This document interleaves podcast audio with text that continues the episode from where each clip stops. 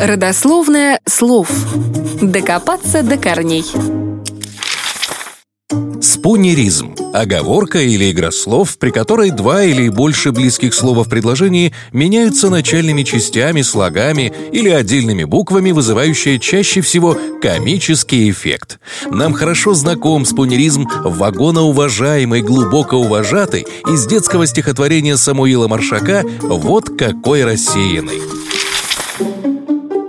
Уильям Спунер родился в 1844 году, учился в Оксфорде, был рукоположен в сан диакона, а затем и сан священника. Интересно, что Спунер полтора десятилетия проработал в известном на всю страну колледже Оксфорда, став в итоге его директором. Уильям читал лекции по истории древнего мира, касался божественной тематики и философии, особенно этики Аристотеля. Одним словом, был человеком очень образованным и уважаемым. При этом выглядел он весьма необычно. По свидетельствам современников, Спунер был альбиносом небольшого роста, с розовым лицом, плохим зрением и слишком большой головой для своего маленького тела. Тем забавнее казалась его необычная черта – Рассеянный профессор прославился оговорками, при которых менял согласные гласные звуки и морфемы в словах из одного предложения. Эта черта настолько умиляла окружающих, что они дали особенности профессора название «спунеризм». Некоторое время Спунеру это даже нравилось, однако, когда спунеризм начал набирать популярность,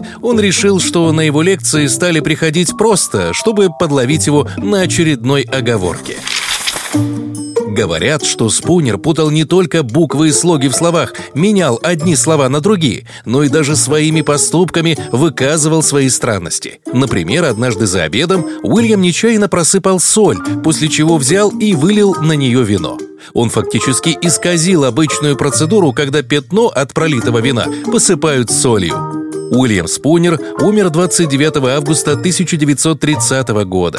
После его смерти газета «Таймс» назвала его человеком, который уж точно не боялся разговаривать.